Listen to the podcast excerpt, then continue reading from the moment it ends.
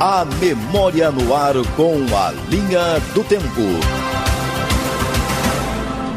Há 40 anos, o empresário e então suplente de senador Dionísio Freitas falecia no início da noite de 29 de maio de 1981 de embolia cerebral depois de ter sofrido um acidente de automóvel na tarde do dia 28 no quilômetro 285 da BR-101, perto de Imbituba.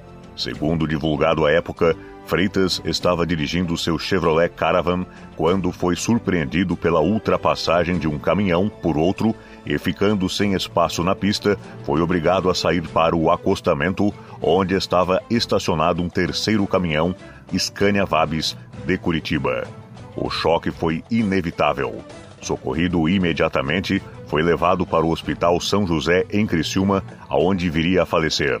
Ao fim da tarde do dia 29 de maio de 1981, os médicos que o assistiram chegaram a dizer que ele estava fora de perigo. Mas depois sobreveio a embolia. Dionísio Freitas foi escolhido suplente do senador Lenoir Vargas, da Arena, mas dedicava-se mais às várias indústrias de sua propriedade. Na tarde do acidente, ele se dirigia de Criciúma para Florianópolis, onde deveria tomar um avião com destino ao Rio de Janeiro para participar de uma reunião do Conselho Fiscal da Companhia Siderúrgica Nacional, do qual era membro.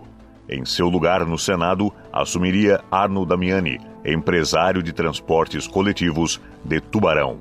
Dionísio Freitas elegeu-se deputado federal pela UDN para o mandato de 1962 a 1966. Teve sob seu controle acionário as rádios Eldorado de Criciúma, Difusora de Laguna e Araranguá, além da TV Eldorado, da Cerâmica Secrisa e empresas das mais variadas áreas.